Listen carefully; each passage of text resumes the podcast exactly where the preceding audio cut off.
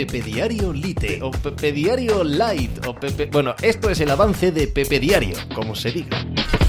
Hola, ¿qué tal? Hoy estamos a viernes 28 de octubre del año 2022, fin de semana en el que el Barça y el Atlético de Madrid tienen que volver a casa, tienen que volver a casa a contar que hay un negocio muy guay que no les ha salido o que se han ido al paro y en el próximo año o dos años van a tener que vivir de eh, lo que eh, puedan conseguir, que van a tener que rebajar gastos, que van a tener que cambiar un poco de existencia. Tienen que decir eso en casa y tienen que comportarse de una manera un poco diferente, pero tampoco pueden bajar la cabeza, tampoco pueden deprimirse ni hundirse. Hay muchas cosas que trabajar, que tirar para adelante, que hacer bien que volverá a la rutina del día a día con bastante menos ilusión, con más apreturas, con lo que sea.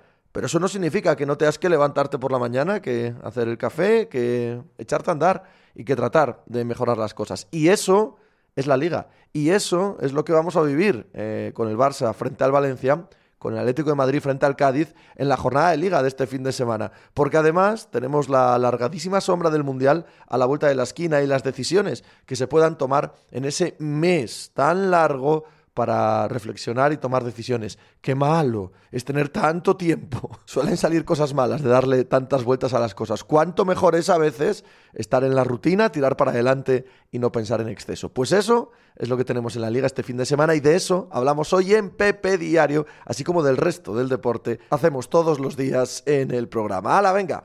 Hizo hacer algo por ahí. Estás escuchando Pepe Diario.